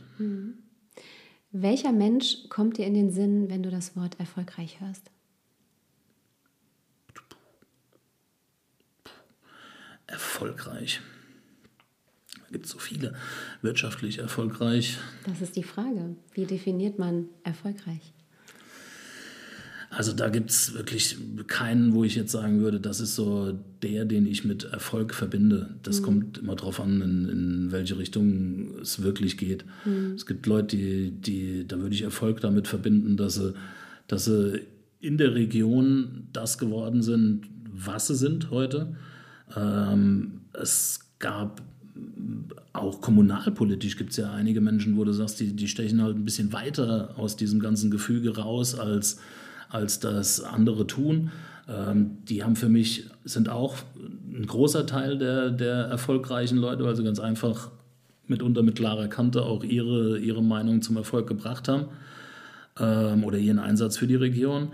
Und dann gibt es halt natürlich der klassische Erfolg im Sinne von, von finanziellem Erfolg. Ähm, da gibt es ganz, ganz viele, die, die, die so jeder kennt oder halt die Beispiele auch wiederum hier bei uns aus der Region, wo du sagst, da ist aber aus jemandem, der einen anderen Weg eingeschlagen hat, echt ein cooles Ding geworden. Aber einen Namen verbinde ich nicht mit Erfolg. Hast du eine persönliche Vision? Die ändert sich eigentlich am laufenden Meter. ähm, Okay. Eine Vision ist für mich was, 56 aktuell war mal eine Vision. Ähm, das war eine Idee, wie ich herangehen würde an so eine regionale Plattform. Die haben wir inzwischen. Ähm, Das heißt, deine Vision ändert sich nur deshalb, weil du sie dir erfüllst. ja, oder weil man sie erweitert. Ja. Im Moment geht es halt in die verschiedensten Richtungen. Also wir haben eben mal kurz über, über Löschwasser und, und weiteres gesprochen, was da ist. Das ist im Moment Teil dieser, dieser Vision, das ähm, weiter zu begleiten, weil es ganz einfach neue, neue ähm, Geschäftsfelder ergeben hat. Ähm, ansonsten erweitert sich das eigentlich das ist wieder Teil dieses Berufs, jeden Tag irgendwie ein bisschen. Also seitdem wir in der Planung für den Rheinland-Pfalz-Tag 23 in Bad Ems sind, gibt es da auch einige Felder, über die ich vorher überhaupt nicht nachgedacht habe. Das ist jetzt Teil der, der nächsten kurzen Vision. Also wie wird dieses Landesfest aussehen und was ergibt sich daraus? Da ist übrigens auch wieder ein, ein, durch ein Gespräch am Rande und durch ein paar Beobachtungen ist wieder so ein, so ein noch nicht Produkt, eine Idee entstanden, über die wir in nächster Zeit vielleicht mehr reden werden, wenn die Vision sich erfüllt. Wenn nicht, kommt die nächste. Wie bist du in diesen Rheinland-Pfalz-Tag integriert, involviert? Wir haben eben kurz mal drüber gesprochen, also eigentlich ist der Bartholomäusmarkt ja ähm, das, das zeitbestimmendste Haupthobby. Ähm, da mache ich ja den, den Marktmeister, also die, die äh, Gestaltung der Veranstaltung des Bartholomäusmarktes. Da ist ja der Blumenkorso ein wesentlicher Aspekt. Mein Part ist aber der Markt dabei. Ähm, und der Rheinland-Pfalz-Tag war ja 2005 schon mal in Bad Ems. Ähm, damals war ich der Marktmeister der Stadt Bad Ems für diese Veranstaltung. Ähm, der ehemalige Bürgermeister Ottmar Kanz hat mich da damals Ja. mit ins Boot geholt. Und jetzt war ich halt von Anfang an Teil dieser, dieses Planungs- und Lenkungsgremiums. Ähm, Das ist ja aufgegliedert in Arbeitskreise. Da heißt die Marktmeisterei Veranstaltungselemente. Das ist mein Arbeitskreis, äh, in dem wir jetzt definieren, welche Flächen sind wo, welche Bühne mit welchem Inhalt kommt wohin. Das ist jetzt ein großer Teil der Arbeit. Das wird aufregend. Aber es ist echt spannend. Es ist wirklich total spannend, das zu verfolgen und zu gucken, wie daraus ein Schuh wird aus dieser Riesenplanung. Wie auch immer du das noch in deinen Tagesplan integrierst. Es funktioniert. Ein kleines Rätsel. Abschließende Frage, Willi. Nach deinen 30 Jahren, über 30 Jahren Berufserfahrung, allem, was du erlebt hast, Positives wie Negatives, ist es eine gute Idee, heute noch Journal- Journalist, Journalistin zu werden? Wenn jemand wirklich Bock darauf hat, auch auf die Schattenseiten dieses Gewerbes, dann ja.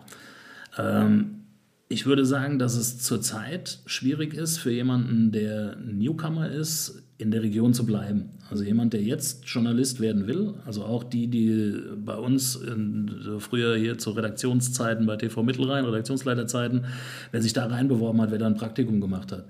Ähm, da kamen einige durch die Tür, die gesagt haben, ich möchte was mit Menschen und mit Medien machen. Also dieser Klassiker. Wenn das dann aber da rein im zweiten Halbsatz mündet, aber an diesem Samstag kann ich nicht und heute Abend ist es ein bisschen schwierig, dann sollte man das gerade sein lassen. Ähm, jeder, der sich ernsthaft dafür interessiert, findet einen total geilen Beruf in allen Sparten, die es da so gibt, aber wahrscheinlich, mit allergrößter Wahrscheinlichkeit nicht in dieser Region. Wenn du das Netzwerk hast, kannst du hier bleiben. Das haben einige gezeigt, dass das geht.